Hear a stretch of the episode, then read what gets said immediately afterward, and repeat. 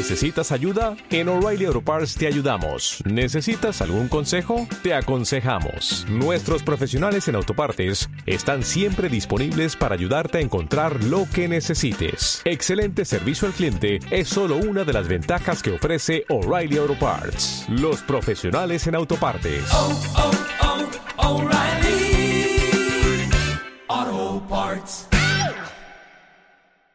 5, 4, 3, 2, 1. Y bienvenidos sean una vez más al Freak Noob News Podcast. En esta ocasión nos está acompañando un nuevo equipo de compañeros que nos van a estar acompañando, de menos en este y el siguiente programa de Freak Noob News Podcast. Así que yo, para no hacer una mala presentación de ellos, pues les paso el micrófono para que se presenten. Hola, ¿qué tal? Yo soy Yael, me pueden conocer como Ito en la página, en la sección de cómics. Estaré acompañándolos en este podcast y espero que les guste y tengan cuidado con los spoilers, por favor. Hola, yo soy Alexis Anaya, soy conocido como Alink B. Eh, estoy en el nuevo proyecto Crearia Quelly, donde hablaremos de eSports, videojuegos, cómics y todo lo que se nos pueda ocurrir siendo ñoños. Hola a todos, soy, Gos- soy Ángel Balán, también conocido como Ghostfire. Me gustan mucho los videojuegos, soy algo conocido de los cómics y bienvenidos a este nuevo podcast.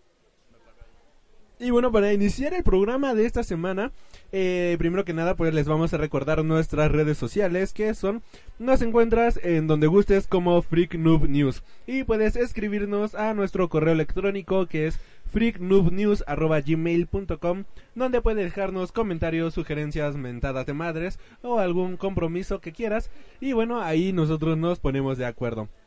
Y bueno, para iniciar con este programa, pues el joven Jaid, o algo así, Yael este quiere iniciar con un pequeño debate de Avengers Age of Ultron, que bueno, yo no tengo nada que debatirle a esta obra cinematográfica del siglo XXI, así que joven Yael, ¿por qué quiere discutir acerca de esta película?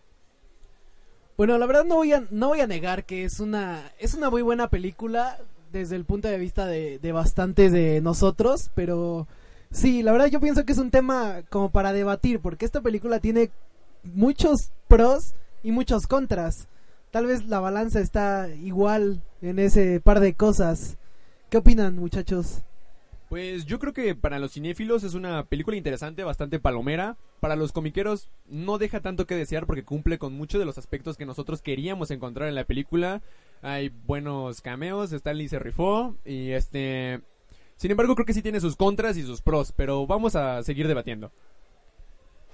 Yo ni la he visto. Bueno, la verdad como menciona como menciona mi compañero, pues en realidad sí es para cinéfilos y para personas se puede decir como común y corrientes, no. No, pues personas que no son comiqueras. Eh, ven una, una buena película porque un detalle que yo noté es está bien desarrollada en el aspecto de que Ultron es un Ultron creado por Tony. Tiene la mentalidad de Tony, sacó las expectativas de lo que quería Tony Stark hacia el mundo y pues se desarrolla bien la película frente a esos aspectos, pero un contra que de lo que esperábamos, no, no, no encontramos al Ultron que queríamos, a ese Ultron basado en la en, en la forma de mejorar el mundo de Hank Pym. Creo que es lo que esperábamos y no es lo que encontramos, de hecho.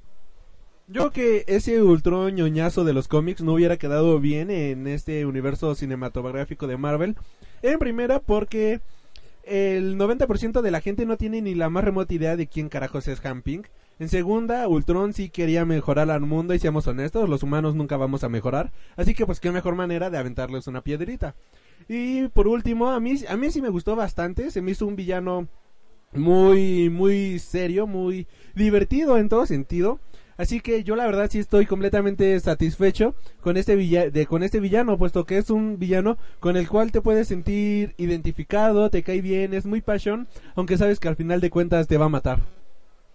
Eh, yo tengo dos comentarios específicos. En primero, yo creo que el MCU de Marvel viene bastante cambiado porque, en primera, Ant-Man nos va a presentar lo que viene siendo un Hank Pym abuelito y se, nos va a ir y nos van a dar a Scott Lang, que es lo que los niños van a conocer como Ant-Man, lo que todos los nuevos Marvelitas van a decir, ay mira, ese es Ant-Man. Y si te preguntan quién es Ant-Man, vas a decir Scott Lang, aunque Hank Pym, el viejito, le dio los poderes y lo que sea, ¿no? En la parte de Ultron, creo que empieza muy fuerte, pero va perdiendo presencia en la película, empieza a ser como mu- con mu- muchas bromas, el, el, buen Junior de Iron Man no, no se presenta muy, muy bien, muy fuerte, muy de, miedo. De hecho pierde presencia más que nada con los gemelos, y es como de, ah, hola gemelos, ¿cómo están? Vengo a dar mi visión del mundo, pero todavía no sé exactamente lo que quiero, solo sé que en mi mente voy a destruir el mundo, pero ustedes no lo saben porque no me pueden leer la mente porque soy un robot, pero bueno, ahí nos haremos bolas en lo que se desarrolla la película. Así sentí Ultron.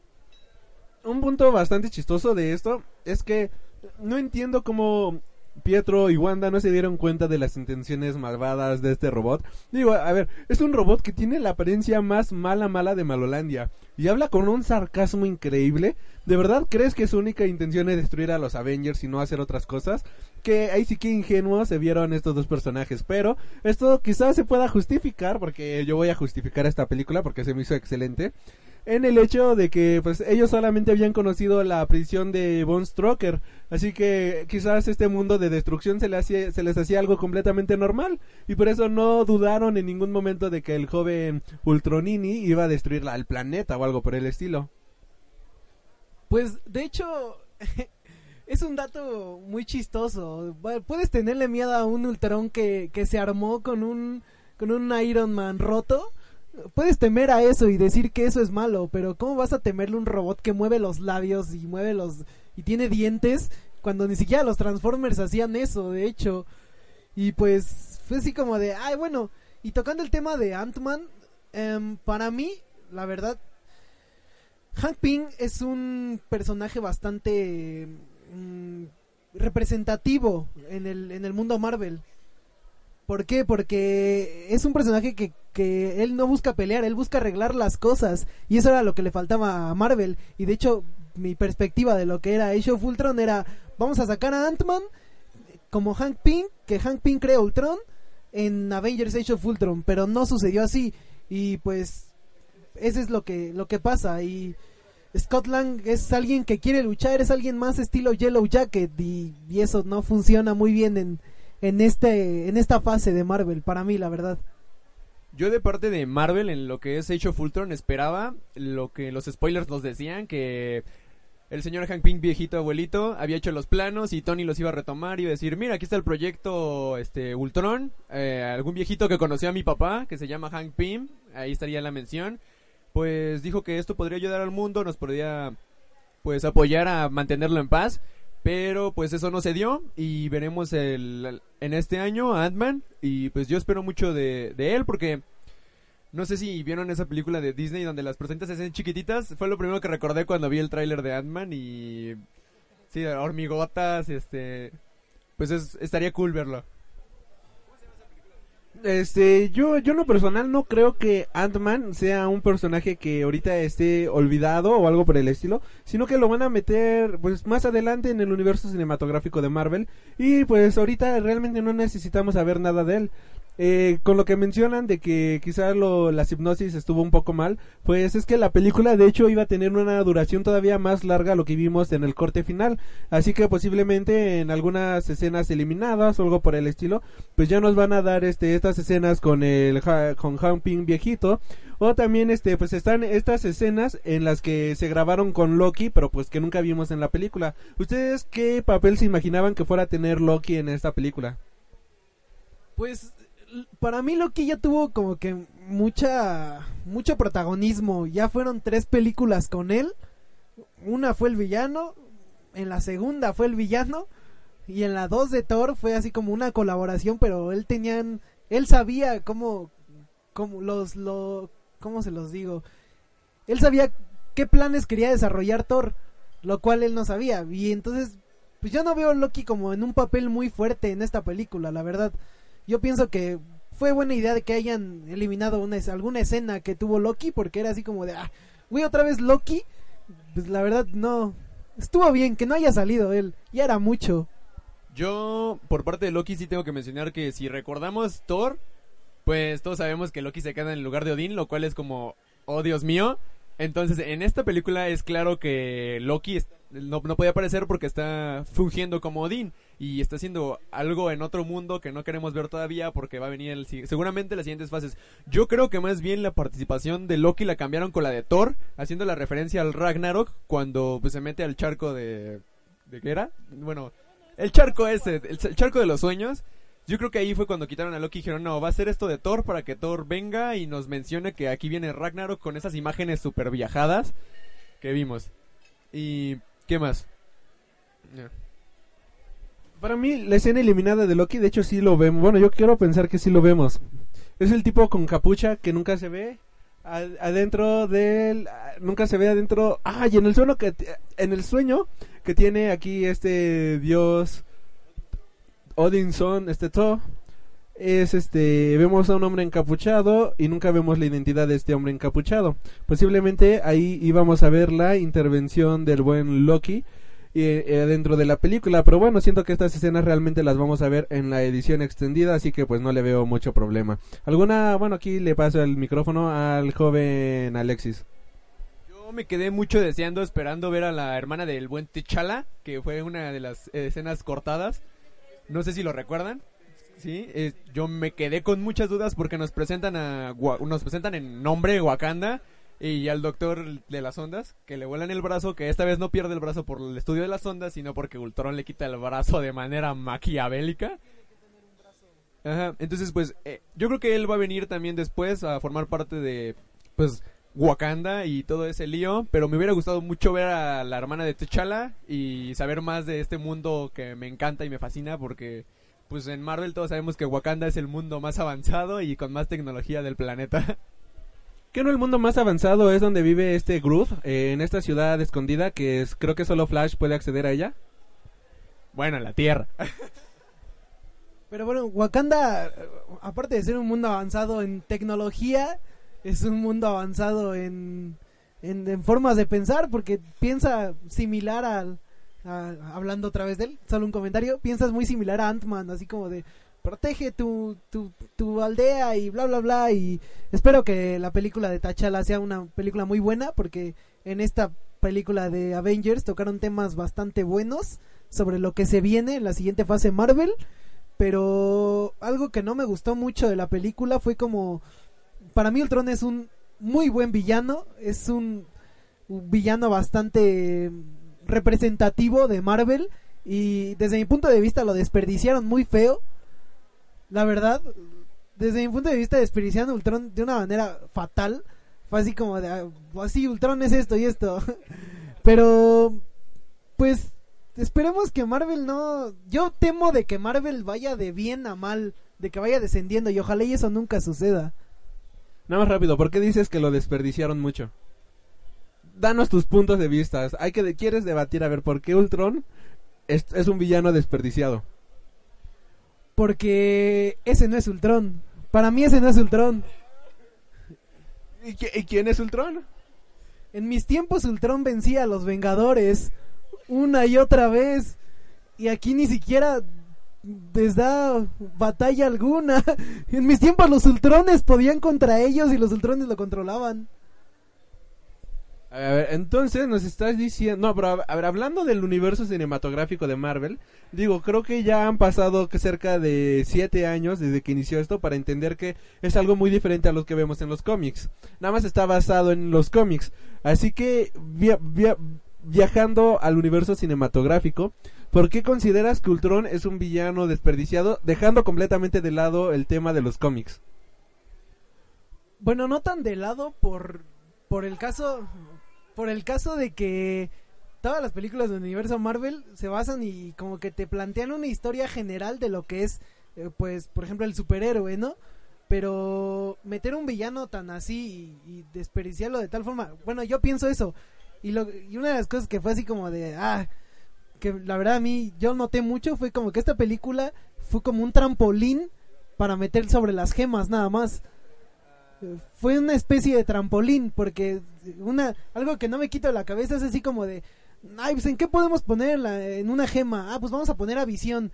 Y de dónde sale Visión de Ultron ah entonces vamos a hacer Age of Ultron en una película Yo creo que Ultron sí es un villano bien justificado en cuanto a la trama de la película. Lo que yo creo que es un punto débil en su consistencia es que cuando lo crean y él tiene las grabaciones de Tony de, ah, sí, es que quiere un mundo bien, un mundo con paz, una armadura sobre el planeta. Yo creo que te deben de darle el trasfondo de cómo es que la inteligencia artificial entiende que tiene que ser un sádico, que tiene que controlar el mundo, destruirlo, caerle un meteorito para volver a empezar. Y lo que más me gusta de, de cómo forman a este Ultron es que piensa de una manera muy humana, porque Tony lo dice no, no, no tan en broma cuando dice Junior, porque es verdad, es, es, es Tony siendo la parte más mala, más malévola de él, sin escrúpulos, sin, sin, sin miedo a hacer las cosas. Y está muy padre porque, pues, ajá, sí, o sea, está muy justificado el Ultron. Y más que nada te, te, te, te llena porque tienes la parte humana que, que busca evolucionar. O sea, un robot que sabe lo que es la evolución es, es, es algo muy avanzado, es algo que no veíamos en mente nosotros. Porque en la manera en que Ultron es bastante humano es busca hacer a visión y dice, ah, no, mi, mi visión es una evolución entre un androide y un humano. Y eso está súper genial porque necesitabas tener la parte como humana del robot para poder crear a visión, para que tú después tuviera la gema de la mente, para que pensara y fuera como mitad humano, mitad robot, porque es lo mejor de toda la película Visión. Sí, bueno, creo que aquí Alri, que está al lado de mí, quiere golpearme con, con el bote del azúcar. No me odies, la verdad, reitero lo que dije al principio del podcast. No es una película mala, es una película bien hecha respecto a los temas que tocaron ellos. La verdad, o sea, sí es una película bien desarrollada. Sí está bien desarrollado el personaje por, reitero, porque es un Ultron creado por Tony. O sea, sí ves tal cual un Ultron creado por Tony Stark. Aquí va a haber una Civil War. Este, yo con, bueno, la, la parte en la que el joven Ultron, pues lamentablemente quedó trastornado, pues fue algo que ya habíamos mencionado en el podcast pasado. Es que Ultron nada más buscó la palabra paz y todo lo que conlleva eh, la palabra paz encima de ella. Eh, él encontró la guerra, él encontró muerte, él encontró destrucción y pues tristemente él se empapó de todo esto y pues eh, ahí podemos ver una escena en la que Jarvis le dice, creo que estás pasando por un momento de mucho estrés y él dice, no. Y después dice, sí. Y, y en, en esta escena pues vemos este a Ultron pues que nada más buscó la palabra paz, digo la palabra sí, paz, paz en la tierra, pero Ultron pues nunca se limitó a buscar la palabra amor o algún otro tipo de palabra que lo llevara a buscar cosas bonitas. Así que pues él nunca entendió el amor que hay adentro de la tierra, el amor que hay adentro de la humanidad, el amor que hay este dentro de todo esto. Eh, por otra parte, pues Vision pues es uno de los personajes más interesantes de toda la película. La verdad es que es un villano, digo, es un personaje creado de una manera tan intelectual, tan este grande, tan este perfecta que es un poco difícil de de poder este entender toda la magnificencia de lo que viene siendo Vision. Y en otro lado, pues yo no creo que Ultron nada más haya sido un trampolín para introducirnos a la gema que lleva el joven Vision en la cabeza, sino que este o sea, tenía que haber un punto de ruptura en el que veamos a el Capitán América y a Tony Stark defendiendo dos puntos de vista muy este diferentes. Por ejemplo, tenemos el punto de vista que tiene Wanda, que tiene Pietro y que tiene este eh, que tiene el Capitán América de defender a la humanidad de, que no haya daños colaterales o que haya lo más mínimo posible, mientras que la visión de Iron Man pues es tener una armadura en el planeta la cual los proteja. Y aunque ambos tienen razón, pues quizás Iron Man sea un poco más radica- radical a lo que ha sido el Capitán América. Así que aparte de introducirnos a, a las gemas del infinito, aparte de introdu- introducirnos a Ragnarok y eh, con esta misma película ya nos introdujeron estos conflictos que vamos a ver adentro de la Civil War y no solo eso, sino tenemos aquí un trasfondo dentro de los personajes que nunca habíamos podido ver en alguna otra película. Eh, este Hawkeye en la primer película solamente tuvo un tiempo en escena de menos de 11 minutos, así que era un tiempo mínimo. No podíamos este no, no podíamos eh, tener una historia tan grande con él o sentir empatía con él, con él. Sin embargo, en esta película, pues ya tuvimos un gran trasfondo detrás de este personaje. Tuvimos el romance entre mi ex, Natasha Romanoff, y entre el buen horro de Bruce Banner. O sea, tuvimos una historia muy grande de todos estos personajes en tan solo dos horas y media, dos horas veinte. Dice mi ex porque ahora está conmigo. Ah, óiganlo. Y la verdad es que sí fue algo muy muy buena esta película. Yo no veo puntos malos, sino veo puntos muy grandes, puntos muy destacables. Así que bueno, esa es mi opinión y le pasamos el micrófono al joven Alexis. Pues, cambiando de tema, yo me quedo con duda de, de si Hulk sí se va a ir a Fiji. Porque todos lo vemos en una navecita y lo primero que piensa un, un noobster en los cómics es, ¡Ay no! ¡Planet Hulk! ¡World Hulk! Pero no sé qué opinan ustedes sobre que pues el señor Hulk se nos va a Fiji en una navecita. De hecho, lo que pasa es que él se intenta ir al espacio, pero no lo logra, así que salta a la luna. Y en la luna conoce al hombre lunar, donde está con Robert. Y ahí se queda a vivir grandes aventuras y ya se olvida de la Tierra. Y en esa luna, pues encuentra a los Inhumans. Ok, entonces yo quiero saber cuándo sabremos del joven Blackagar Voltagon, el rey de los inhumanos, por favor. Y, si tienen alguna idea, ¿y quién le gustaría que fuera el actor principal para ser Black Bolt? Mi Black Ball favorito es el protagonista del, del taxista. No, ¿cómo se llama esta? El peloncito, el que salió en la última de Rápidos y Furiosos. El del que sale en el transportista o algo así. No olvidé el nombre. El, ¿cómo, se llama el actor? ¿Cómo se llama el actor? ¿Tú sabes? ¿Tú sabes? ¿Alguien sabe? ¿Alguien sabe? ¿No? Bueno, el, el transportador. Me gustaría que él fuera el, el protagonista. Gracias.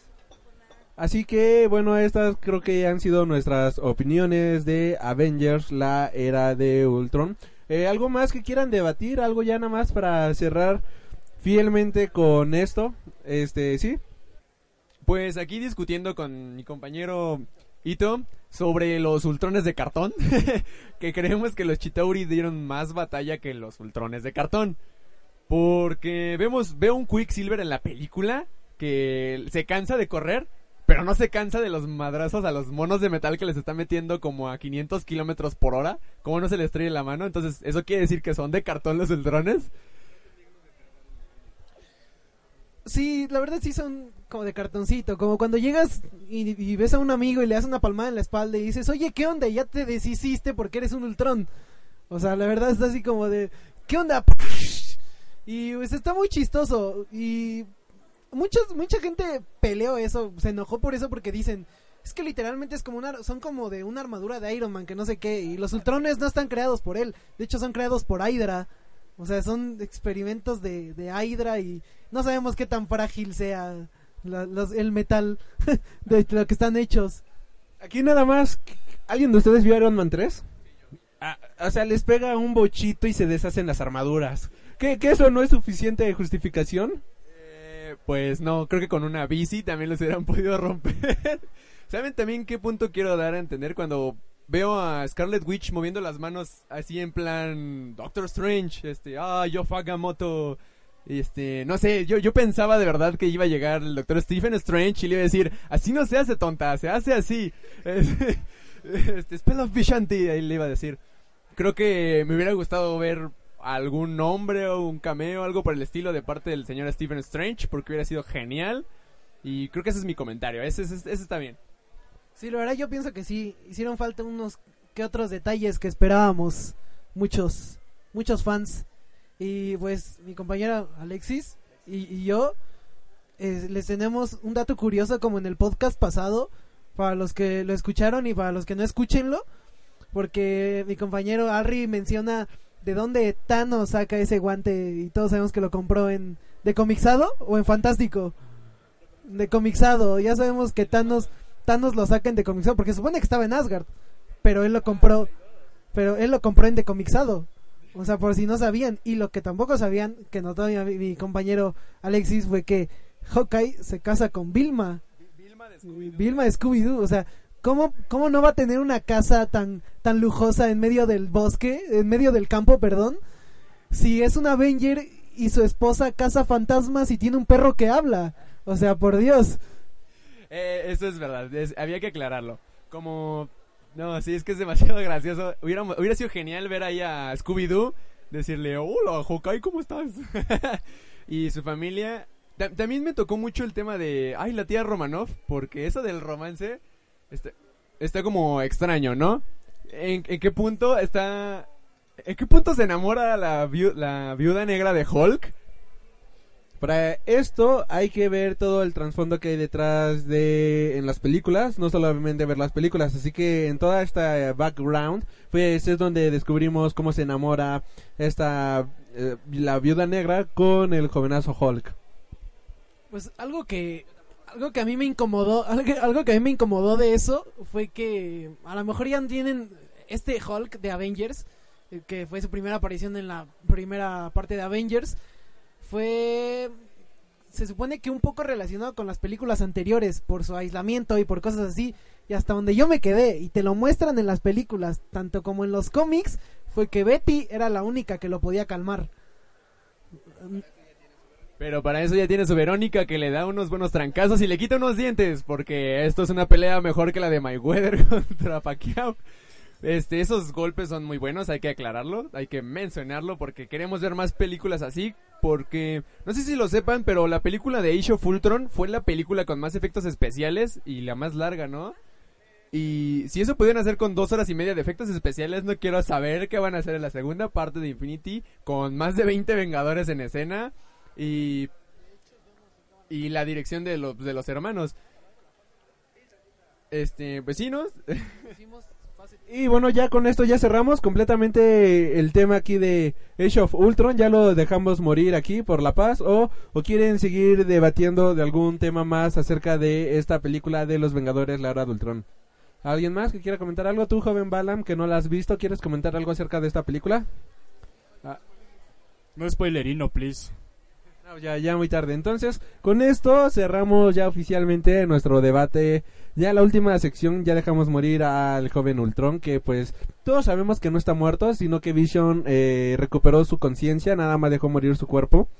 Así que con esto nos vamos a la fase 3 de Los Vengadores, digo, la fase 3 del universo cinematográfico de Marvel. Y bueno, lo que continúa en el universo de Marvel, pues bueno, nada más para cerrar eh, la fase 2, pues es Ant-Man. Ah, ¿Qué opinan acerca de esta película? La verdad, yo no sé qué esperar de esta película. Así que bueno, joven Alexis, ¿tú qué opinas de esta película? ¿Qué esperas de esta película? yo espero querida encogí a los niños con superhéroes y el choque épico del trenecito. Un Yellow Jacket que me tiene muy muy en suspenso porque quiero saber quién es y qué onda porque según tenía entendido Ant-Man era Yellow Jacket. Y, pues bueno, eso es lo que más me tiene con duda. Y no sé, quiero saber qué onda con la, con la coprotagonista, la, la chica, qué, qué es, qué onda, qué va a hacer, eh, qué, qué parte de Shield van a hacer. Y hab- habiendo acabado Avengers, ya ven que tienen la nueva base de los Avengers con el Capitán América. Eh, Ant-Man va a conocer eso. Eh, bueno, este es- Scott. Pues la verdad yo no sé mucho qué esperar sobre esta película porque no soy muy seguidor de Scott Lang, así que espero que me sorprenda. Y me imagino que la forma en que van a introducir a, Ant-Man en, se puede decir que los Avengers, que la siguiente película de él creo que va a ser Civil War de Ant-Man, pero no sé qué papel vaya a tener porque el pasado eh, solo peleaba y Hank Pym era uno de los que creaba el portal antimateria junto con Reed Richards y Tony Stark. A la prisión esta de la zona de la zona 52, ¿se va? Ah, bueno. Sí, Hay una imagen, ¿no? Que habían sacado sobre la supuesta prisión 52 que vi en, en Facebook. No sé si sea real. Sí, de hecho, eh, esa prisión se puede ver en el proyecto, en un proyecto de, de la Avengers, la primera, que le dan este a Tony Stark unos documentos y ahí sale este el proyecto de la prisión, así que posiblemente veamos algo de esto en Avengers Civil War. Este, y bueno, ya con esto, eh, ¿algo más que opinar acerca de Ant-Man? No, nada. Está súper bien. Súper bien. Yo creo que se van a rifar los directores. Creo que los efectos nos van a satisfacer. Y no sé, me tengo con duda con cuánto irá a durar. Y, y- y obviamente cuál va a ser la escena post créditos de Ant-Man. Porque ya sabemos que Marvel nos impresiona siempre con esas escenas post créditos. Que la película puede ser malísima, pero si tiene una buena escena se salva. Sí, yo pienso que va a ser de una du- duración este normal, o sea, no tan no tan larga porque es una película como de introducir a un nuevo personaje. Va a ser una tengo esperanza de que sea una buena película y espero la escena post créditos y obviamente creo que todos lo esperamos el magnífico el magnífico cameo, perdón, que nos haga el señor Stanley. a ver qué tan qué tan bueno es. Sí, porque se puso pedísimo con ese, con ese buen tonallas guardiano. Y bueno, ya con esto, pues la fase 3 inicia oficialmente con Avengers Civil War. No, no, no es Capitán América, todos sabemos que es Avengers 2.0. Así que... Eh, bueno, yo para esta película, nada más para dar como que mi rápida opinión, espero ver unos trancazos bien dados entre Iron Man y el Capi, una pelea mortal. Y en esta eh, película tengo, tengo miedo de que maten a Hawkeye. Siento que nos introdujeron a su familia para darnos este para que nos encariñemos con este personaje y ya justamente cuando vaya acabando la guerra civil el Capitán América se rinda por el hecho de que hayan matado a su amigo Hawkeye. Y una vez que, Haw- que el Capitán América se haya rendido siento que van a matar al Capitán América también. Porque recordemos que esta es la última película para que pues, la última película para que Steve Rogers tiene su contrato. Yo como gran fan de Tony Stark y Iron Man, espero que el Capitán América muera. y bueno eh, ahora sí ustedes qué opinan acerca de esta película Yo, sinceramente, yo soy fan del capitán, pero eh, también espero su muerte, lo cual no va a ocurrir. Su muerte, ¿por qué? Porque para mí, y, eh, odíenme si quieren, para mí es la mejor muerte de Marvel, la del Capitán América. Es tan sencilla y tan, no sé, es buena, pero en esta película tiene un villano. Civil War, en Civil War no hay un villano. Son un bando contra otro bando. En esta película, un bando contra otro bando, un villano y después supongo que todos se van a juntar y los van a unir y se van a unir para destruirlo, así que tienen que seguir obviamente vivos para Infinity War. Pues hablando de cosas que me gustaría ver, porque yo soy súper fan del cómic de Civil War, me gustaría ver a Punisher agarrándose a tarcazos con Capitán América. Me gustaría, me encantaría, sería lo mejor que podría hacer Marvel, la, la escena donde Daredevil le da la, la moneda de plata a Tony y le dice que es Judas por haberlos entregado a todos. Yo amaría esa escena, amaría esa escena. No, y de hecho ya este el protagonista de Daredevil dice que posiblemente tenga una aparición en, en esta película de Civil War, así que mira, tomando en cuenta eso y tomando en cuenta que Marvel ya tiene los derechos nuevamente de Punisher, Dios, ya ya quiero ver todo esto. Sí, de hecho esa escena de, de la moneda también yo me puse a pensar mucho y literalmente cuando la lees es así como de, güey no mames, ¿qué pedo con, con, con Daredevil? Ojalá y suceda eso, esa escena, ojalá y sucedan los putazos del capitán contra Punisher y una de las escenas que también me gustan es cuando se están puteando Capitán América con Iron Man y, y Tony le dice, literalmente le dice, oye, paremos esto, si te doy otro golpe literalmente te voy a romper la quijada. O sea, ojalá y sea algo, algo, algo similar. Yo, yo quiero sentir lo mismo que sentí cuando leí el cómic, cuando agarran, todos los, todos los ciudadanos agarran al Cap y dicen, no, no lo mates porque te quieres poner a llorar en esa escena en la que Cap se da cuenta que, que por lo que peleó no era, está destruyendo una ciudad que él quería proteger, está destruyendo los principios que él juraba que iba a seguir y eso es lo que quiero ver grabado en Civil War. Aparte de los trancazos, quiero la doble moral, quiero los trancazos, lo, lo épico, lo que, lo que todos lloramos, que nos matan al Cap y, y decimos, este Cap era el que necesitábamos y ya no, los, ya no lo mataron. O sea, eso sería lo más épico que podrían hacer. Algo que también me gustaría ver en esta película es que, bueno, en esta acaba esta de Age of Ultron y pues el joven Thor se va. Entonces siento que Tony Stark no va a dejar en paz el proyecto de crear inteligencias artificiales y va a crear a su Thor. En, en esta, en el cómic de Civil War vemos a un Tro- a un Thor que no es Thor y bueno este personaje mata a Goliath. Yo ya que no sé a quién vayan a matar en esta película. ¿Te imaginas que mataran a Ant-Man? Que Ant-Man se hiciera gigante y, y eh, Ant-Man haga el papel de Goliath y este Thor falso lo mate, eso sería completamente épico. Sí, son, la verdad son varias es- escenas que, o cosas que, que, que de verdad esperamos de esa película, tal vez no tal cual, pero pueden, pero pueden hacer cosas cosas buenas, pueden poner cosas buenas. Y sí es cierto, Alri menciona que no tenemos a los cuatro fantásticos del lado del Muérete, Fox, muérete por esto. Muérete, muérete por no tener a los cuatro fantásticos y por no decir que Quicksilver y Scarlet Witch son mutantes. Eso es feo, feo, feo. Pero lo dicen en Días del Futuro Pasado. Pero no en Avengers. Pues a mí también me gustaría ver a Namor cuando llega y le estaba el trasero al Capitán América con todo su equipo de namoritas y cosas raras, azules, pegándole a todos ahí en medio de Nueva York. Que es impresionante porque yo quiero ver de nuevo destruido Nueva York, pero de otra manera, no sé. Van a ser trancazos muy épicos. Quiero ver a los Defenders, quiero ver a, a Daredevil, de verdad lo quiero ver. Quiero ver a Spider-Man ahí con su traje de Iron. Ah, yo sé que todos nos vamos a morir de un cuando vamos a Spider-Man, el Iron Spider. Eh, esta película, por lo que me estoy dando cuenta, es un- de la de la que viene el próximo año, la que más causa expectativa dentro de todos los fans de cómics. Y es que, bueno, si conoces la historia de Civil War, que desde mi punto de vista es el, un- el último evento bueno que publicó Marvel, la verdad es que se vienen cosas épicas. Y bueno, la verdad sí es triste, es lamentable que no vayamos a ver en la pantalla grande el conflicto que tiene Sue y Red Richards, puesto que es algo completamente hermoso y te, te hace te hace llorar, te hace sacar la lágrima ver cómo la primer familia de Marvel se separan de manera estrepitosa y todo esto la verdad es que está brutal. Sí, la verdad, Civil War tiene bastantes aspectos que, que pueden decirnos frikis o lo que quieran, pero sinceramente Civil War te toca el corazón.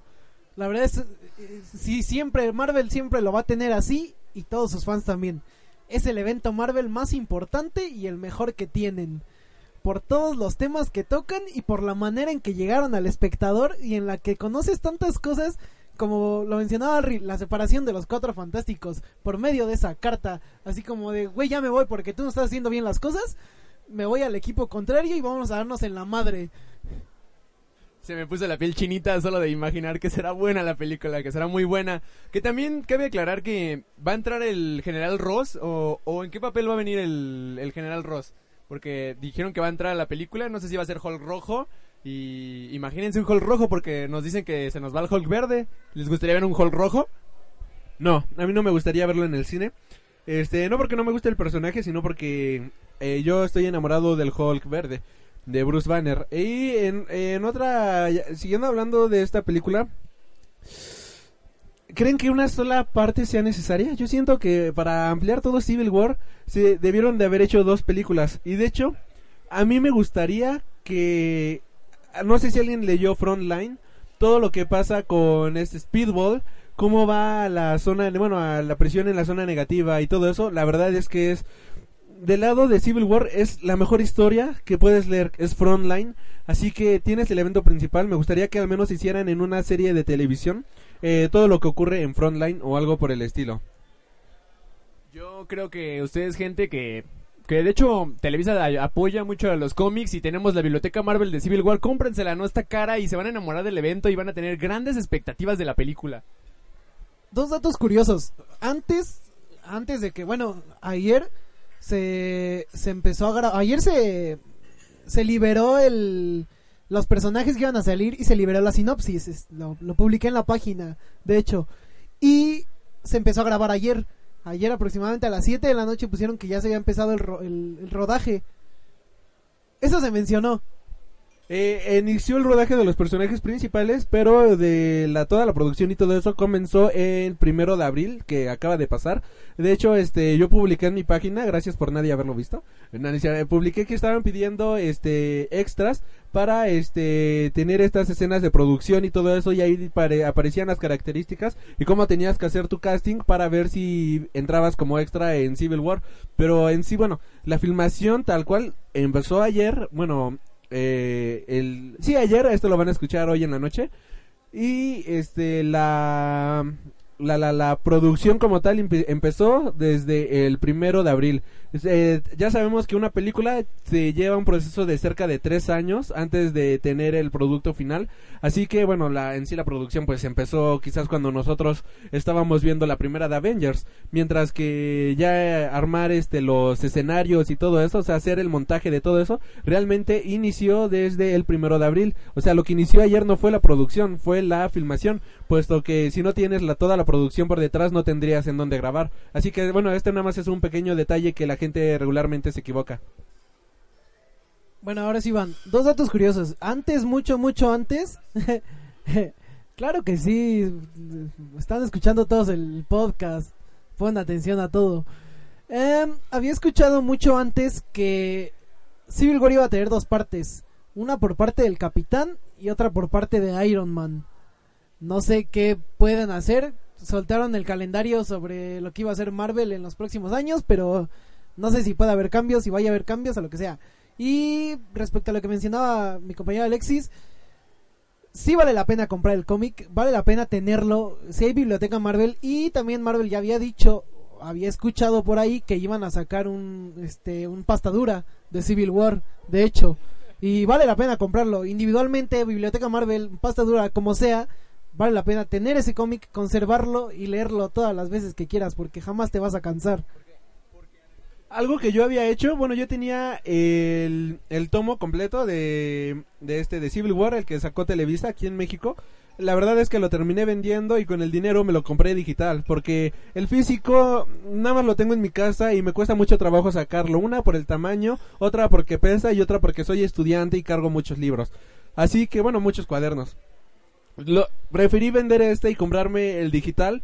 ¿Por qué? Porque lo tengo en el celular, lo tengo en el iPad, lo tengo en la laptop, lo tengo en la computadora. Lo puedo leer en donde se me hinche la regalada gana. Y voy a disfrutar la historia, que a final de cuentas, leer la historia es algo completamente espectacular. O sea, aquí lo importante no es tener el cómic físicamente. Ustedes consíganlo de la manera que puedan. Lo importante aquí es leer la historia que hay detrás de todo Civil War. Así que si tienen dudas de qué leer, yo les recomiendo o este War Journal del de Punisher, el de Punisher Civil War.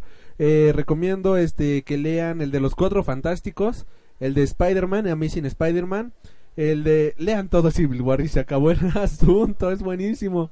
Obviamente. Obviamente lean Frontline, es la eh, eh, después de la historia principal es lo más hermoso que puedas leer en un cómic. Y pues como comento, no sé para ustedes, pero ¿qué opinan? Yo digo que este es el último mega evento de Marvel, el que el último que realmente valió la pena. Y curiosamente salió en 2005-2006.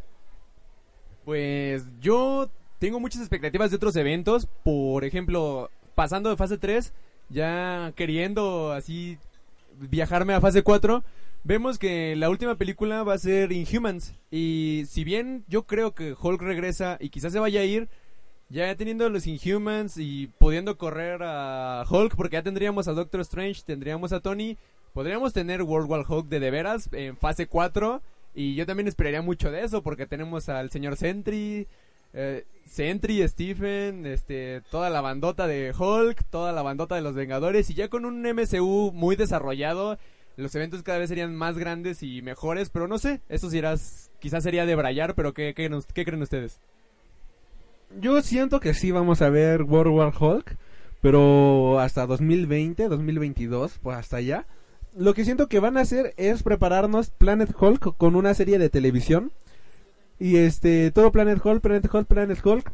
Para llegar a este punto en el que llegue World War Hulk, World War Hulk en la pantalla grande y me gustaría verla en dos entregas. Quizás como eh, la primera que la saquen en abril y la otra en diciembre o con un año de diferencia, pero sí yo tengo mucha fe de ver este World War Hulk en el cine, puesto que es una historia, los propios ejecutivos de Marvel se deben de estar relamiendo los bigotes con sacar el dinero, puesto que después de Civil War, la continuación directa es Planet Hulk, digo, es World War Hulk. O sea, en los cómics esa es la continuación directa. Y si somos honestos, estos han sido los eventos más grandes y los más épicos que han ocurrido últimamente en el mundo de los cómics. Quizá después de esto, pues siguió este Secret Invasion, siguió Dark Reign, pero como que no tuvieron un impacto muy grande en el público y la verdad fueron eventos completamente desechables. Después de esto viene Siege o El Asedio, que es uno de los más grandes eventos que ha tenido Thor en los últimos años. Posiblemente después de todo esto estaría genial ver el asedio ocurriendo en Asgard o cosas por el estilo. Así que bueno, ustedes, este, algo más que opinar acerca de Civil War y todo lo que conlleva.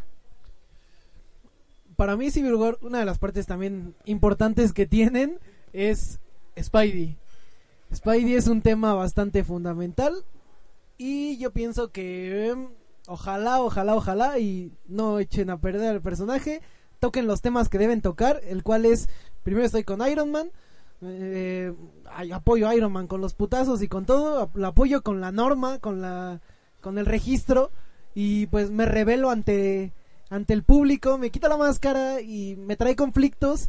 Veo que Tony está fallando en lo que en lo que en realidad quiere hacer y pues me voy del lado del Cap. Espero todo eso suceda. Entonces, espero espero ver un, un Spidey así. Yo creo que Spidey mostrando la cara sí podría suceder porque veremos al Doctor Stephen Strange y recordemos que pues le vuela la memoria a todo el mundo. Entonces podría ser que le muestre la cara a todos y tú decidí, oh no, Spider-Man mostró la cara, Dios mío. Pero en unas dos, tres películas lo arreglarían y tendríamos un Spider-Man vengador como nos dice el título, Spider-Man de New Avenger. Estaría, estaría muy de lujo, ¿no creen? Pues sí, la verdad sí. Y lo que sí tenemos que esperar, porque sí sería una sorpresa, es qué conflictos podría tener Spidey al, al ser... Ah, tantito pausa, aquí el joven Balam estaba grabando esto para subirlo a YouTube y, y no, no, no estaba grabando nada. No puedo creerlo, no puedo creerlo, no puedo creerlo. Kill me, please, no. Pero deja de gemir, Yo- una dis- Ah, bueno, a partir del otro podcast esto ya lo tendremos en video. Ah, Una, una disculpa por esto, así que continuemos con... ¿Con qué estaban hablando? Ah, sí, con... ah, algo que quería mencionar, que bueno que ya te quité el micrófono. No, no, Este...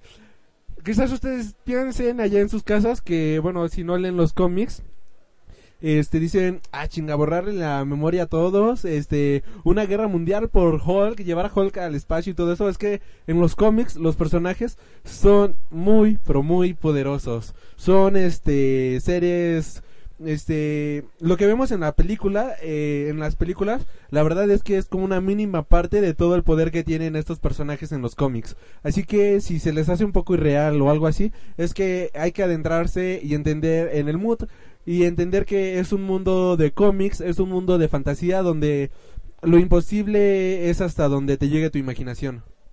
Sí, porque tenemos a personajes como el rey inhumano Black Bolt, que es uno de los personajes más poderosos de todo el universo Marvel, porque literal es un susurrito y te puede volar media luna. Hay, hay un cómic eh, eh, directamente de World Hulk en el que llega Hulk con este Black Bolt y eh, bueno, están en la luna y Black Bolt solamente susurra unas palabritas de lárgate de aquí, ¿no? O get out. Pero o sea, con una voz mínima, incluso lo ponen en letras miniatura que apenas si ves con lupa. Y saca a Hulk volando kilómetros y kilómetros. O sea, sí, casi casi le vuela un cacho a la luna con este pequeño susurro. Y de repente llega Hulk, este, todo emputadísimo. Esta escena me emociona demasiado. Dice, no vine a oírte susurrar, yo vengo a oírte gritar. Y se le echa encima. Y el siguiente panel que vemos es Black Bolt todo desmadrado. O sea, en una pose que le metieron una santa madriza. Eso, eso es increíble. Gente, yo sé que muchos de ustedes no son marvelitas ni comiqueros de corazón, pero no tienen idea de la emoción que es saber que los personajes más poderosos del universo Marvel vengan al mundo cinematográfico. O sea, de verdad, póngase a investigar porque porque tenemos gente muy poderosa, o sea, Black Bolt, el señor Stephen Strange, así ustedes digan, ay, ¿quién es el Strange? Pues es el hechicero supremo, sí señores, él es el hechicero supremo, pelea contra Dormammu, contra Shuma Gorath y, y para peleas de otras dimensiones y tiene un poder in- inimaginable que ustedes no entienden, pero por favor pónganse a leer cómics. Y pues seguimos hablando de los héroes más poderosos del universo de Marvel. Ya tenemos al buen Black Bolt, que está entre los primeros. tenemos al Doctor Stephen Strange, que aunque ustedes no lo crean y digan, ay, ¿quién es ese tal Strange? Eh, sí, señores, es el hechicero supremo, eh, con su capita de levitación, con el ojo de Agamotto, con todos los hechizos que se puedan tener. Ahorita que dices el ojo de Agamotto, eh, vi una página en la que están diciendo que el ojo de Agamotto va a ser el siguiente, la siguiente gema del infinito que se va a revelar. Eso me acaba de volar la cabeza. A todos, creo. Creo que si es verdad. Me acaba de volar la cabeza de un nivel impresionante. Sí, es como menciona Alexis. A lo mejor muchos dicen, ¿quién mierdas es Strange? Ese güey, ¿por qué merece una película? Nadie lo conoce, pero Strange es parte fundamentalísima de, de Marvel, la verdad. Y, y que le pongan a él una gema es, es magnífico. Y la verdad, me emocionó a mí también. Y que sea interpretado por Benedict Cumberbatch. Es, oh, Benedict es uno de los mejores actores contemporáneos, así que verlo interpretar a este, no, a Chumagorad iba a decir, no, verlo interpretar a Doctor Strange va a ser la mejor película de Marvel que hemos visto en la historia de la fase 3. Y, y, y cabe mencionar que si tiene una gema, bueno, todos nos vamos a mal viajar y vamos a creer, oye, ¿recuerdan que el Doctor Strange es un Illuminati? ¿Recuerdan que el Capitán es Illuminati? ¿Recuerdan que Tony también es Illuminati? O sea, imagínense, si en un futuro muy lejano pudiéramos ver los Illuminatis, los, los héroes oscuros, los héroes detrás de todo, del planeta Tierra, imagínense. A mí algo que me gustaría, porque quizás no tanto ver a los Illuminatis, pero si Tony Stark se entera de que Stephen Strange tiene una gema, él va a hacer hasta, bueno, me lo imagino que va a hacer hasta lo imposible para quitarle la gema Vision y para conseguir el ojo de Agamotto. Así que posiblemente tengamos una fase muy oscura del joven Tony Stark en las próximas películas o en las próximas series o tan solo en las menciones de este universo de Marvel. Tan solo el imaginarte la adquisición de las gemas es, es así como, güey, pero ¿cómo le vas a hacer? Porque sabemos que una la tiene Star Lord y a, a huevo tienen que, que meter el, el cómo se la quita. Otra la tiene, Corrección, no la tiene Star-Lord, la tienen los Nova Corps. bueno, ellos. Bueno, es, sí, cierto, miento, la tienen los Nova. Y otra la tiene el, el señor coleccionista, la roja. Ajá. Em, una está en el tercer acto. No sé cómo va a obtener esa. supongo que eso ya va en Ragnarok. Algo tiene que pasar ahí para que el tercer acto llegue a manos de Thanos. Y lo que más nos imaginamos que estamos volando nuestras mentes es cómo le va a dar una madriza Visión para quitarle la gema de la cabeza. Al- algo que a mí me, me preocupa del universo de Marvel es que están inflando mucho a Thanos y ahora nos tienen que presentar un villano cabroncísimo. Me da miedo que la vayan a regar con este personaje. Fíjate que yo no tengo miedo de eso porque tenemos las gemas repartidas por el mundo y si bien los Nova Corps tienen, tienen bueno, el universo, y si bien los Nova Corps tienen la, la moradita, pues recordemos que Nova, pues solo hay uno. Y entonces yo quisiera ver, estaría genial ver a un Thanos ahí destruyendo todos, todos los Nova Corps, matándolos a todos y cada uno para quedarse con la gema y que nos quede solo uno. Y en un futuro muy lejano veamos una película de Nova con el buen Nova, con su casco, con su traje chingón, con esos poderes cósmicos que a todos nos enamoran. Oh, sí, sí, ver, ver otro mundo. Ajá. Entonces, yo no tengo mucho miedo de que el Thanos no sea tan malo porque, porque sé que va a tener... Porque sé que tiene que matar a Visión, sé que tiene que matar a todos los Nova Corps, sé que va a ser algo maquiavélico contra los nórdicos, contra toda la Tierra, sé que este Thanos promete y va a ser, va a ser mucho. Yo siento que la siguiente aparición de Thanos que vamos a ver va a ser directamente en Ragnarok. Yo antes tenía la idea de que Loki se iba a poner loquito y que él iba a causar todos los problemas para llevar a todos a Hell. Pero siento que realmente los que van a llevar a Hell a todos los Asgardianos va a ser Thor y, Thanos. Siento que vamos a ver una pelea épica entre Thor y este Thanos para este evitar que se robe las gemas, para evitar este una catástrofe y al final vamos a ver esta profecía cumplida en la que Thor va a mandar a todos a, a, a Hell que es el infierno bueno es el sí como el infierno de los este no no es que no es infierno cómo se llama es el es el mundo de los muertos de, de los asgardianos. Yo ya quiero ver esto en Thor Ragnarok. Y, y sabes por qué tengo muchas esperanzas, este, no sé si ustedes, amigos, hayan leído toda la serie semanal de Thanos que hubo, donde te explican perfectamente por qué ama la muerte, por qué, por qué, ajá, por qué su amor. Y pues, si se va a tener que pelear contra Visión, si va a tener que pelear contra los Novas, los va a matar porque él quiere enamorar a la muerte. Él todo lo que hace es para tener a su dama a su lado. Entonces no, no vamos a tener que temer un mal Thanos porque sabemos que este va a venir a matar gente y va a venir a, hacer algo oscuro con esta fase y va a ser genial y orgasmiante. Sí, yo también la verdad espero algo muy cabrón de Thanos. Espero Marvel. También tengo miedo, tengo miedo de que Marvel, lo mencioné anteriormente, tengo miedo de que Marvel descienda y ojalá y no.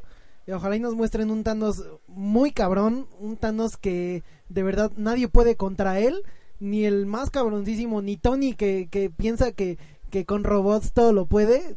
No, ojalá y, y Thanos es así como de, güey, no puedes contra mí, de verdad. Y tocando el tema de Ragnarok, ojalá, yo estoy esperanzado a que sea un poco similar, no totalmente, pero un poco similar a lo que es Fear Itself. Porque mm, toca temas como relevantes en, Asgard. Y, y quiero que sea similar a Fear Itself en el punto en el que Thor no se quiere ya desafanar de, los, de los humanos, los llama Odín, de los, de los mortales. Y espero que, que eso lleve circunstancias a lo que sea el Ragnarok y los lleve todo a Hel. Y también espero ver a una señorita Hela, la diosa de los, de los muertos y la que reina en Hel. Recordemos que ella es la esposa de Loki, así que pues a lo mejor y por ahí veamos algunos guiños eh, de lo que vaya siendo todo esto del mundo del Ragnarok. ¿Tú tienes algo más que opinar acerca de esto, joven, de, de Ragnarok o de todo lo que hemos estado hablando, Alexis? O tú, joven Balam, que te veo muy callado y bueno, ahorita estás tomando café, pero a verte, te paso el micrófono porque no has hablado nada en lo que llevamos del podcast. Bueno, yo estoy oyendo a estas grandes mentes maestras de Marvelitas. Y yo que antes, antes de conocerlos me creía súper... Me creía gran- conocedor de Marvel, ¿verdad? Al estar al lado de estas, estas, estas mentes, pues me quedo súper chiquito al lado de estas personas. Entonces yo nada más escucho para aprender de ellos. Pero fíjate que es increíble porque es como que lo que buscamos, lo que busca Marvel, impresionar a la audiencia que no tiene con estos cuentos maravillosos que es- unos pocos hemos tenido la oportunidad de leer, que, que pues ya con todo el movimiento en las redes, pues todos queremos dar a conocer porque es un mundo increíble y por eso les decimos compren cómics, no porque eh, decimos, ay, vaya, denle dinero a Marvel, no, porque hay historias que de verdad valen la pena. Es- es- hay cosas que deben de leer porque les van a volar la cabeza y cuando las vean en el cine van a decir, Dios mío, con razón, esos locos fans noobsters, este, nerdos, decían, oye, hay que ver esa película porque no manches, va a estar este güey. Y todos así como de, ¿y quién es ese güey? Pues, pues debes de saberlo, debes de saberlo porque es parte de la nueva cultura. Porque pues, estas películas ya son de, de todos lados, todo el mundo las conoce, todo el mundo las ve, van a ser cultura, pues, ¿qué? Pop, normal, mainstream, jazz, es, va a ser cultura general, o sea, en 20 años mi- mis nietos van a decir, abuelito, ¿tú, tú sabes de Marvel, ay hijo, claro que yo sé de Marvel, yo fui de los primeros que decían, tienes que ver esto. Es más, mira, ve mi tatuaje, es verdad. Sí, de hecho, leer cómics es algo muy bonito, la verdad. Sinceramente, hablando Marvel, DC y tanto de, no nada más son esas dos compañías, existe, hablando, desa- desafanándome tantito, un poquito del tema de sobre Marvel, la verdad, una de las de las compañías que más, más me gustan es Image. Gracias por, por Spawn. Es mi, lo mencioné en una publicación anterior, Spawn es mi antihéroe favorito porque es una historia bastante diferente gracias al señor Todd McFarlane. ¿Qué opinan acerca de, de eso? Pues sí, sí, me encanta y me gustaría mucho ver ya la serie que, que va a salir de Spawn. O, bueno, si es película sería muy bueno. Y ya regresando como a la fase, a, bueno, a Marvel. ¿Cómo ven si vemos a Ángela en el, Los Guardianes de la Galaxia? Yo, yo siento que vamos a ver a Angela. Estoy convencido al 100%, al 1000% de que vamos a ver a Angela en el universo de Marvel. Marvel no solamente peleó los derechos para el cómic, es un personaje tan cabrón que no solamente lo vamos a ver en los Guardianes de la Galaxia, la vamos a ver desde Ragnarok desde mi punto de vista. ¿Ustedes creen que salga Tony Stark con el traje Extremis en Guardianes de la Galaxia en alguna próxima película?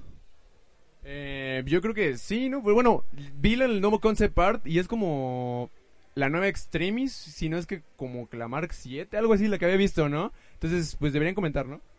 Yo pienso que sí, después de tantas este, variaciones de trajes que ha tenido durante todas las películas, o sea, que no salga un traje, que no salga este traje después de que salió un traje maleta, pues sería una mamada. Así que pues yo pienso que sí, sí saldrá un traje distinto. Y respecto a Ángela, debo de admitir, debo de admitir que es mi, es, es mi, mi mujer favorita entre los cómics, es ella, porque es una guerrera, es literalmente una, una señorita muy cabrona. Y tan cabrona es que salió de una compañía de un güey que es Todd McFarlane, que él quería trabajar para Marvel, quería trabajar para DC, no se le hizo, hizo su compañía, hizo su personaje, y depende de ese personaje, que son demonios que se llaman Spawns, hizo una guerrera que mata Spawns, es una cazadora de Spawns. Así que fue tan cabrona esa ese personaje de Ángela que Marvel dijo, mierda, vamos a comprarlo, vamos a meterlo en Asgard, introduciéndolo en Age of Ultron. O sea, cortando así como de, güey, al siguiente número ya va a ser de Ángela. Ah, pues, qué chingón. Sí, en el cómic, obviamente. Este, metiéndolo así como de, güey, lo siguiente va a ser de Ángela. Ah, qué chingón.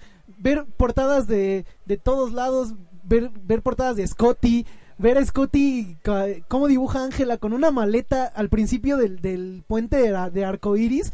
Es, güey, Ángela es tan cabrona que ya pertenece a Marvel. Yo, sinceramente, espero que si la van a introducir, la hagan como lo que es una digna guerrera. Porque es lo que yo pienso. Porque yo creo que con este personaje Marvel le declara la guerra a la Wonder Woman a la que yo no le tengo nada de fe de DC y, y sé que sé que esto y Miss Marvel mm, mm, mm, mm. yo sé que van a hacer muchas cosas grandiosas con esas dos grandes mujeres. es Capitán Marvel y la verdad es que yo tampoco le tengo mucha mucha fe a estas películas de DC. Debo de admitir que DC me gusta en los cómics más que Marvel. Eh, pero en cuestión de películas, pues sí, este Marvel lleva la delantera y por mucho. Que cabe mencionar que toda la fase 1 de Marvel solamente me gustó la de Hulk y más o menos la de Iron Man. De ahí en fuera, este me enamoré del universo cinematográfico de Marvel con Capitán América, con Ragnarok y con Guardianes de la Galaxia y ahora con esta película de Age of Ultron ya finalmente me terminaron de enganchar ya le tengo toda mi fe a Marvel me emociona hablar de las películas de Marvel pero si tuviéramos que hablar de esto justamente después despuesito de la primera fase la verdad es que no sabría no le tendría nada de fe honestamente a, a Marvel. Así que posiblemente DC Comics pues nada más lleva una película, es una película más o menos maletona, pero puede este pueden repuntar con lo que viene de Suicide Squad, con este con Batman Love Superman y cosas por el estilo. ¿Sabes? Me gustaría que Marvel contraatacara con unos Thunderbolts. Oh, no, sí, unos Thunderbolts sería genial. Re- recordemos que Suicide Squad es la primera película eh, protagonizada por villanos tal cual. Eh, todos solamente hemos estado viendo películas de superhéroes, superhéroes, superhéroes, pero nunca hemos visto unos villanos. Hemos visto antihéroes como Punisher, pero villanos tal cual nunca. Así que eh, en este aspecto, pues sí, DC le le dio un buen este izquierdazo a Marvel al presentar una película hecha de puros villanos. Sí, bueno, lo que yo pienso ahí sobre, sobre entre DC y Marvel fue como que al principio era, ay, no mames, soy DC, voy a hacer películas bien tranquilas y bien chingonas, como lo que es The Dark Knight. Y fue así como de, güey, es una de las mejores películas que tienen y de las mejores películas de superhéroes que hay. Pero después como que DC fue descendiendo y, güey, vamos a hacer Batman 3, The Dark Knight Rises. O sea, tan solo con el título es como que otra vez, pero agrégale otro poquito. Y eh, quien ha leído La caída del murciélago es el único Bane digno de ser Bane. Porque ninguno de los que te muestran, ni en películas, ni en caricaturas, ni en juegos, es Bane. Bane es ese que más o menos quisieron mostrar en The Dark Knight Rises, pero no lo hicieron. A mí me gusta más el Bane que vemos en la película. La verdad es que el de los cómics se me hace un personaje muy risible, muy idiota. Pero lo vemos en las películas. Sí, este, sí da miedo. O sea, sí impone fuerza, impone, impone miedo, impone este, fuerza, dureza, terror. En los cómics, la verdad es que ver a este personaje, nada más lo veo y me da, incluso me da un poco de risa. Es de, ah, qué pendejo eres Bane. O sea, no, no vas a hacer nada. Sí, de hecho está cagado. Porque en los cómics, bueno, por lo menos en la caída del murciélago, que es donde originalmente sale Bane, parte 1 y parte 2, cuando le rompen la columna a Batman, es como de Bane es un chingón. Pero llega Batman a de- y le dan la madre solo porque tiene putas garras en los guantes. O sea, Bane es un pendejo, tengo garras, te corto los tubos de donde sale tu veneno para que seas fuerte y te doy en la madre. Ese está muy pendejo, pero sí, la verdad, sinceramente, el Bane de la película se basó muy bien en el del cómic, está muy bien hecho. Lenguaje, por favor, lenguaje. Pues ya regresando al buen Marvel y la fase 3, pues me acordé de Guardianes de la Galaxia y más de las gemas. Me quedé pensando en lo del Doctor Strange y aparte, ¿no vamos a ver a Adam Warlock en Guardians of the Galaxy? Otro nombre es que justamente Adam Warlock va a tener la última gema. Y ya con esto vamos a tener todas las gemas del infinito. Y ya con esto vamos a tener una guerra porque ese es un buen título, ¿no? Infinity War, parte 1, parte 2. ¿Y, y cómo, cómo- qué esperan de, de, los- de nuestros Defenders, de Iron Fist, de Daredevil, de ahí en esa película, todos juntitos? Porque ya Daredevil ya, ya, ya se quedó en nuestros corazones con esa serie fantástica que vimos. Le tengo mucha fe, la verdad. Este Daredevil inició con todo. eh, ha sido una de las mejores series televisivas, bueno, de Netflix que he visto, quizás la mejor en los últimos años. La verdad es que sí me sorprendió bastante y ver a estos personajes ahora en la pantalla grande es que sí sería algo completamente espectacular y algo a lo que no estamos acostumbrados dentro del propio universo de Marvel, puesto que vemos mucha luz, vemos mucha alegría, muchas bromitas adentro del Marvel, Marvel Cinematic Universe, mientras que en Daredevil pues ya vimos una historia un poco más triste, un poco más sombría, más cruda y ahora mezclarlo en una película grande siento que va a ser completamente espectacular. A mí me gusta mucho lo Darks y bueno, ya tocando ese tema de que Marvel con sus películas ha sido como en cierta parte no tan seria desde mi punto de vista, no tan darks por así decirlo.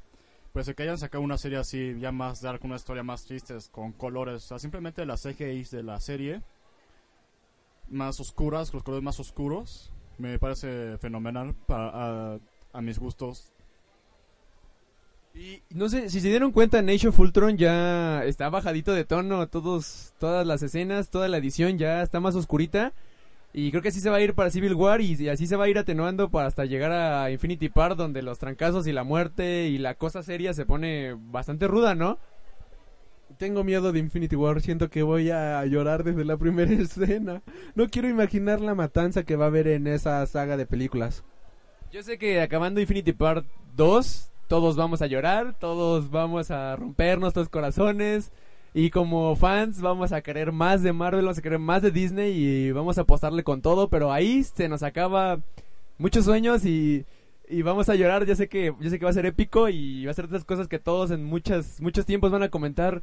Güey, ¿recuerdas cómo acabó Infinity Part 2? Y ya quiero llegar a esa parte de mi vida porque, oh Dios, es tan lindo y hermoso ser friki. ¿Qué va a ser de nosotros sin, sin este tan grande universo cinematográfico que creó Marvel? La verdad, no sé qué va a ser de nosotros. Voy a llorar, voy a llorar, amigo. La verdad, sinceramente, saliendo del cine y ver la última escena post créditos, es así como de. Adiós. Eh, Hasta luego, hasta luego. Siento que va a ser exactamente la misma reacción que cuando acabó la última película de Harry Potter, que fue de, acaba de terminar una parte de mi vida. o sea, todo lo que inició Marvel. Y bueno, aquí el joven Alexis creo que ya hasta tiene lágrimas en los ojos. Así que, eh, bueno, le paso el micrófono. Es que es como, es como cuando, cuando fui a ver The Lord of the Rings, de El Retorno del Rey. Yo, yo, yo quería llorar, quería morir, como cuando veo la última película de Matrix, como, como, no, Dios, no, yo quiero llorar, no quiero imaginar ese momento en el que, en el que pongan en la escena poscritos y este es el final de los Vengadores. Yo me voy a quedar sin palabras. Voy a ver un cameo de Stan Lee con el guantelete infinito, yo lo sé, pero voy a llorar. Va a ser triste el, el no ver los Avengers regresarán en. O sea, ya no vamos a ver eso. Eso va a ser doloroso. Lágrimas, corazones rotos. Sniff, sniff. memes, memes eternos en las redes sociales. Como el de Tome joven se le cayó. Pero no, yo de verdad les digo que hay que comprar cómics y hay que disfrutar lo que tenemos porque no saben cuánto van a llorar cuando vean esa última película. Bueno, no es la última, pero todos sabemos que va a ser el final de algo.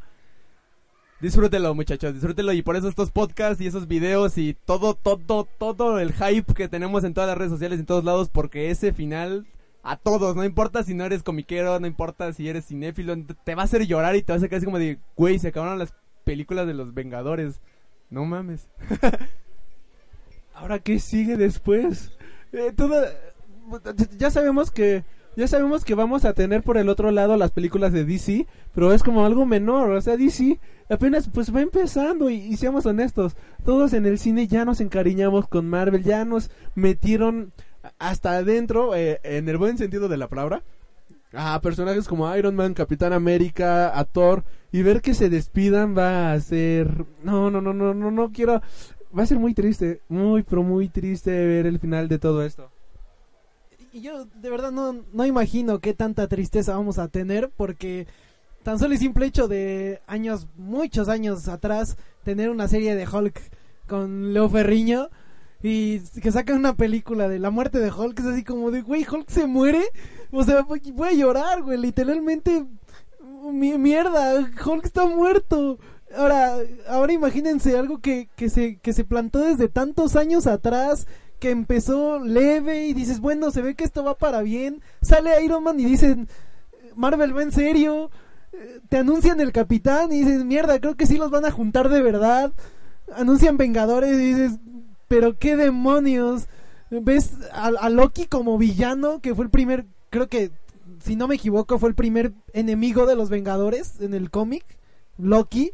Y dices, Marvel va en serio cuando termine, no sé qué va a ser de mi vida. Y bueno, continuando con esto, aunque no pertenece al universo cinematográfico de Marvel, el hecho de que Hugh Jackman anunciara que la tercera película de Wolverine ya va a ser la última de Wolverine, que bueno, la última película en la que él interpreta a Wolverine, la verdad sí fue de como, "Ah, no manches, o sea, por 17 años este hombre ha cargado el nombre de Wolverine y ahora lo vamos a ver, este, ya no siendo Wolverine.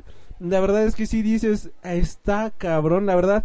Este sí es una noticia eh, un poco llegadora, pero no quiero imaginar cómo nos vamos a sentir cuando todos los demás personajes se despidan.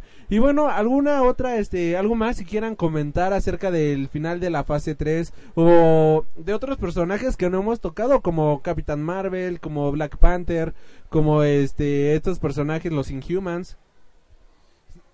Bueno, como mencionas, para tocar otros temas, yo un tema muy serio que ojalá y Marvel también lo haga bien. No ha hecho no ha hecho cosas malas hasta ahorita, la verdad. Espero que bueno, sí, la verdad sí he hecho cosas bastante extrañas. Iron Man 3 es creo que la peor que tiene esta fase, todas estas fases, pero sinceramente yo espero que que el mundo de T'Challa sea algo bueno, porque ya nos metieron ideas, ya nos metieron que sí existe Wakanda, ya nos metieron que, que sí sacan Vibranium de ahí. Y ojalá y pasen a un T'Challa defendiendo a su pueblo, que sea solo ahí, que no lo metan en otro lado y sea nada más ahí y tenga un enemigo ahí y pasen su tecnología super chingona y que sea todo un guerrero, un digno guerrero. Sí, porque Black Panther es un personaje muy completo, es el guardián de, pues, de la noche, del oscuro, es como el Batman de Marvel, es un político importante, es presidente de Wakanda, es miembro súper importante de los Vengadores, es una persona súper lista, es una persona preparada físicamente, con Vibranium, con todos los recursos del mundo, con una esposa súper sexy que es Storm, y pues con un pueblo bastante desarrollado. Y enemigos, pues tiene bastantes enemigos, pero más que nada creo que creo que él va a dar la estabilidad a, a los nuevos Vengadores, porque él, él va a ser como el nuevo líder. Yo creo que él, él va a fungir muy bien. Él, él es nuestro T'Challa, él es nuestro Black Panther, nuestro guardián, nuestro... oh, va a ser el nuevo el nuevo líder, yo lo sé. yo ¿Cómo lo ven? Sí, yo también opino lo mismo, que, que va a ser como que un, un nuevo líder, como tú lo mencionas, va a ser un nuevo líder, porque él es así, espero que él sí lo hagan tal como es, porque él defiende muchos, es una especie de Capitán América primitivo, eh, pero no tan primitivo, porque tiene una de las mejores tecnologías que hay. Yo solo siento que ahora en vez de llamarse Avengers se van a llamar los Black Avengers o algo así. Digo, ya tenemos a Falcon, ya tenemos a War Machine y ahora vamos a tener a, a Black Panther. Digo, mucho Black Power adentro de los Avengers. Perdón por este comentario, pero ah, lo siento. Pero va a estar muy padre ver convivir a Scott Lang y a T'Challa y The Vision, este, mis, bueno, Captain Marvel, este, ven- esta escuadra de Vengadores me convence mucho y ver a una joven Scarlet Witch con un maestro de la magia como es Stephen Strange, oh Dios mío, yo no quiero saber de lo que van a ser capaces. Yo, yo no quiero saber si un día vamos a decir, no más no vamos a ver no más mutantes, porque si el día que yo veo que digan en una escena no más mutantes, yo me muero. yo, yo digo, ¿qué está pasando aquí? eh, ¿Cómo le voy a hacer? Este, no, no sé qué estoy pensando. Si, si dice eso algún día, yo me voy a morir ahí en el cine de un orgasmo. Muy brutal. Te van a llegar los espasmos y no vas a poder controlarlo y ahí te vamos a, a ver muerto y todo. Este... Continuando con esto, está, bueno, salió una nota de que Brian Singer ya confirmó que exactamente con la última película de Wolverine, él termina todo su legado de los X-Men y va a iniciar una nueva, este, una nueva saga, una nuevo todo. Poco, por eso es que ya igual esta que viene de X-Men Age of Apocalypse es el final de todo, este, de toda una saga y finalmente le van a dar, este, la cerecita en el pastel con Wolverine. Una revista publicó, bueno, en- por internet, que Marvel está en pláticas con, con Fox para tener los derechos de los X-Men. Y ya nada más quieren darle final a todo lo que Fox creó de los X-Men para que tengamos los derechos quizás compartidos como Spider-Man y ya veamos a personajes de los X-Men adentro del universo de Marvel. ¿Ustedes qué opinan acerca de esto? Que bueno, obviamente ya veríamos hasta la fase 4. Y de hecho, salió otro rumor de que están dejando el, el- lo, esto de, de Infinity War y todo esto hasta el mero final para poder recuperar también a los cuatro fantásticos y que se vean involucrados de cierta manera. Recordemos que los poderes del guantelete pues, son cósmicos y universales y pueden cambiar la realidad de maneras increíbles y con eso, como en Days of Future Past, podrían justificar muy bien la unión de todos los universos cinematográficos de las películas.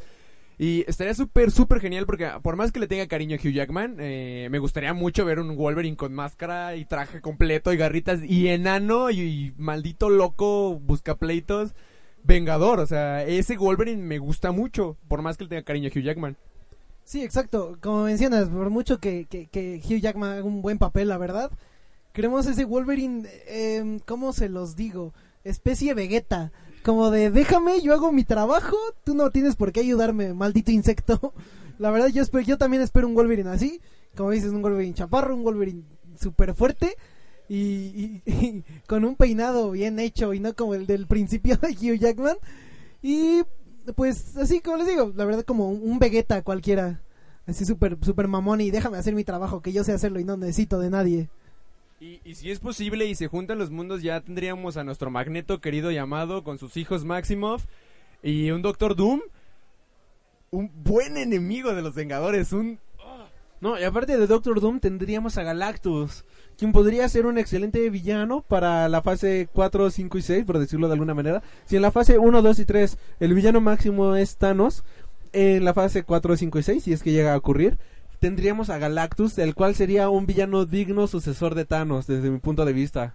O el mismo Shuma Gorath, que también se agarra a trancazos con hasta 40 Vengadores al mismo tiempo y ni lo pueden, ni le ganan, nada más lo regresan a su dimensión.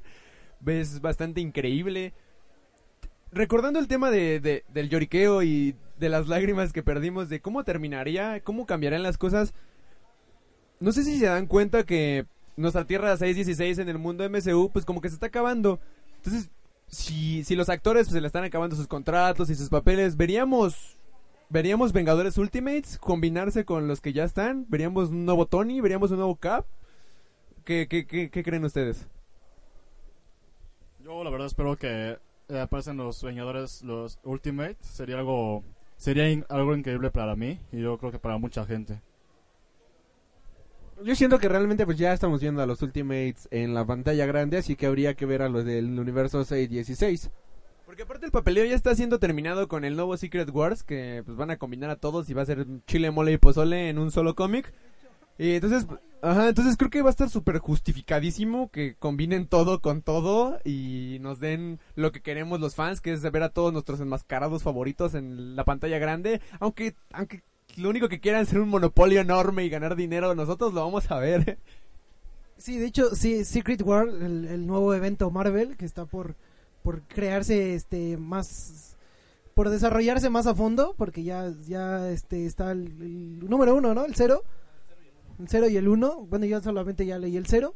es bueno, la verdad, y enterarte de, que, bueno, casos anteriores se destruyen los universos, se crea uno solo de varios universos, literalmente es un univer- universo Marvel de varios universos, donde, donde sacaron una serie de, de Age of Ultron versus Marvel Zombies, y donde Civil War nunca termina, el Capitán América no muere y el país se divide.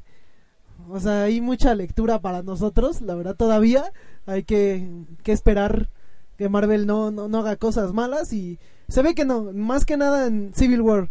O sea, que la guerra continúe es otro final para nosotros y mucho que esperar.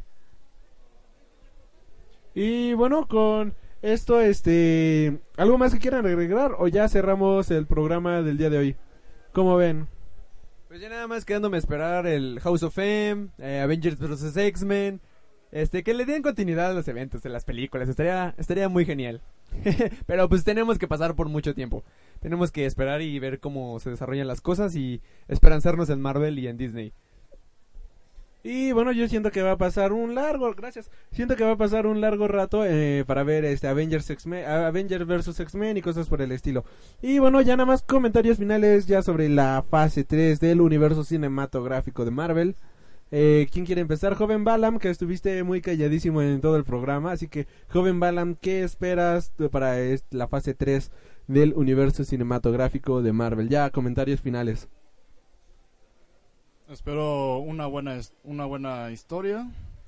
Espero una Perdóname. Espero una, unas buenas CGIs, una buena postproducción, una- un buen soundtrack y unos buenos ex increíbles directores que hagan bien el trabajo. Espero el Spider-Man que me enamoró cuando era niño.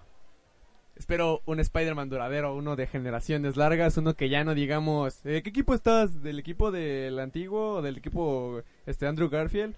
No, quiero uno que nos unifique a todos y digamos, ese es nuestro hombre araña, chinga. Y, y también quiero ver a Deadpool, aunque no sea parte de Disney, porque mi Deadpool es mi personaje favorito, entonces pues espero mucho esa película. Pues no me queda más que decir que dejo mis esperanzas en Marvel. No me queda de otra y ojalá y yo, yo confío en Marvel en que va a hacer buen trabajo con lo que sigue. También espero un buen Spider-Man, espero un buen Civil War, espero una representación bastante buena del, del Ragnarok y que que sea similar a Thor 2, que solo fue Asgard, Asgard y nada más Asgard. Espero que así sea Ragnarok, espero que trabajen bien en todo y no nos decepcionen y en realidad al final nos hagan llorar porque los vamos a extrañar.